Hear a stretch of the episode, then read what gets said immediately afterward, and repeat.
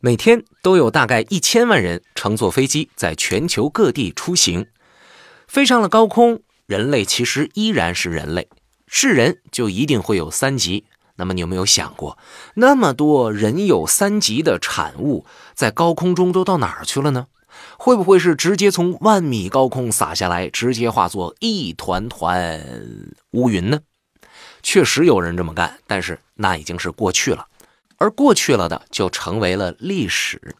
大概在六十年前，英国有一种水上飞机，这种水上飞机处理人有三急的这些产物的方法，就是直接排出去，而且它排出去的方式呢，还很让人惊讶，它是把屁屁直接暴露在寒冷的空气中。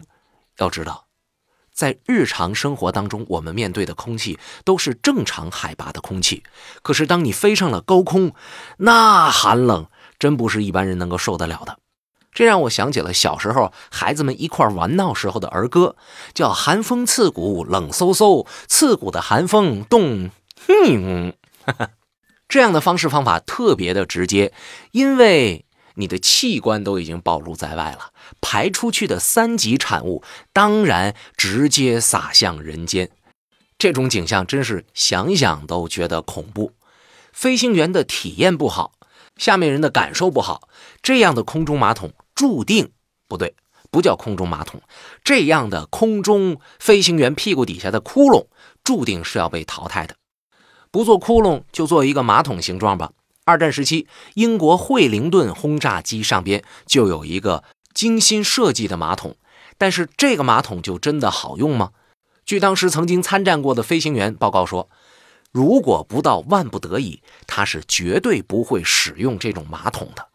说白了，这只是一个带盖的桶而已，它只能解决飞行员人有三级初期的生理问题，解决不了后期的。味道问题和心理阴影。一九二七年，美国飞行家查尔斯·林白驾驶着圣路易斯精神号单引擎飞机，用了三百三十五个小时，成功的飞越了大西洋。英王三世热情的接待了他。在酒过三巡、菜过五味的时候，英王三世把嘴巴凑到了林白的耳朵边上，小声的问他：“有个事儿啊，哥们儿，我想问一下，你在开飞机的时候，你要想上厕所方便，你怎么办呢？”林白这时候已经喝多了，大大咧咧就说：“哎呀，在我的那个驾驶座底下呢，有一个漏斗，漏斗呢通过一根管子就接在了这个铝罐上啊。当我想要嗯哼嗯哼，我就嗯哼嗯哼，然后嗯哼嗯哼完了之后呢，这些东西自然而然就会存到那个铝罐里。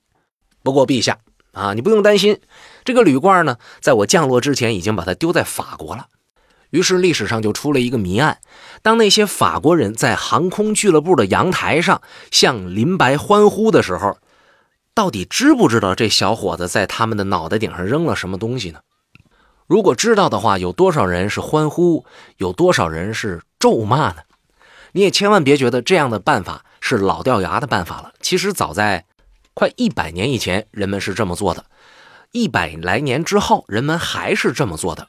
二零一五年的时候呢，有一架飞机从阿布扎比启程，要进行环球飞行。当他路过中国的时候呢，在重庆和南京做了短暂的停留。记者在采访的时候，也有人小声的问了这个问题：应该怎么处理啊？对方回答说。其实这样的事情在大型科技上早就已经解决完了，但是我们这个由于是太阳能的飞机，载人数量少，而且要尽量减轻它的负担，于是我们处理这个问题的时候呢，还是采用的老办法。我们一般呢是用饮料瓶，就是我们喝的那个水的饮料，喝完之后我们不扔，然后把它再装满，然后再扔掉。至于说其他的难以解决的问题呢，就是在我们的这个座位底下呢有一个挡板儿，我一按电钮，这挡板就开了，然后呢就正常就顺到底下的一个塑料袋里边了。然后这个塑料袋的处理办法呢，就是假如我们路过了海洋，我们就把塑料袋扔下去；假如我们路过了农田，我们就把这个塑料袋扔下去；假如我们路过了城市，我们就把这个塑料袋先留着。民航客机是如何解决人们在飞机上的人有三急问题的呢？能用简单的塑料罐吗？能用简单的塑料袋吗？几十上百人靠油桶、靠纸盒子，肯定解决不了问题啊！而且喷气机时代，民航飞机越飞越高，高空的低压、低温是人不能承受的，于是就出现了增压客舱。这种增压客舱是全封闭的，里面相当于大约两千四百米海拔的气压，乘客感受很好。而在高空中，客舱内外就会有不少的压力差。所以你没有办法在高空轻易的开个门窗往外扔个东西，这会让客舱内的压力迅速的减小。于是马桶又变成了一件麻烦事儿。早期民航上的抽水马桶更像是公园里临时摆放的那种可移动的厕所。为了清洁马桶和管道，减少堵塞和水垢，马桶里呢会放一些蓝色的清洁剂。这个马桶有很多很多的问题，比方说容易堵、反味儿，还需要大量的水。一趟飞行下来，几百升的水就被冲掉了。要是能够少带一点马桶水，就可以多拉几位乘客，多带一点货了。而这种厕所最著名的缺点就是清洁剂对管道有腐蚀性，容易发生侧漏。而且在高空的低温环境当中，漏出来的液体会迅速的结冰，然后在气流的冲击之下，一旦冰块破碎脱离飞机，就有可能撞坏机体。在上个世纪，波音727就曾经发生过漏冰撞击事件，所幸并没有造成严重的损失和人员伤亡。如果发生侧漏结冰，冰块在下落的过程当中会慢慢的融化，如果冰块的体积够大，就有可能落地。从上个世纪七十年代，媒体报道的从天而降的蓝冰事件有好几十起。不过还好，除了砸漏过一些房顶和一些汽车，以及有人因为好奇舔食蓝冰而造成了肉体轻微、精神极大的损伤之外，就没有更严重的后果了。如今的大多数民航客机都在使用着一种叫做真空航空马桶的东西，这是一九九五年一个叫做詹姆斯的美国人设计出来的。这个设计思路呢，就是用一个真空泵在废水箱里边制造低压。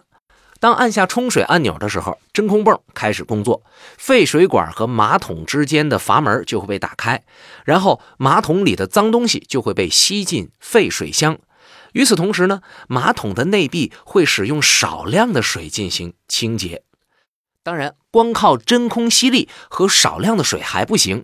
马桶的内壁和管道还要沾上不粘的特氟龙涂层，啊，对，就是不粘锅那个，差不多吧。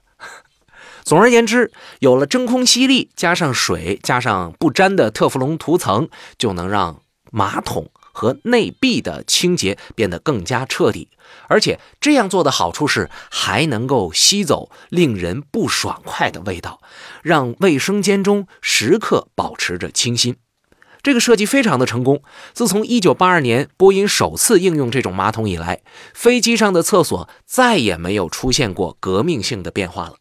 唯一的问题是，这个抽吸的时候噪声很大。所以，回忆一下你第一次坐飞机的时候，用卫生间的时候，当你按下了那个抽水的按键，有没有被“呲”的一声吓一跳呢？然后，当飞机落地之后，机场会有专门的废水处理车开过来，用管道接上飞机的废水口来清理废水罐。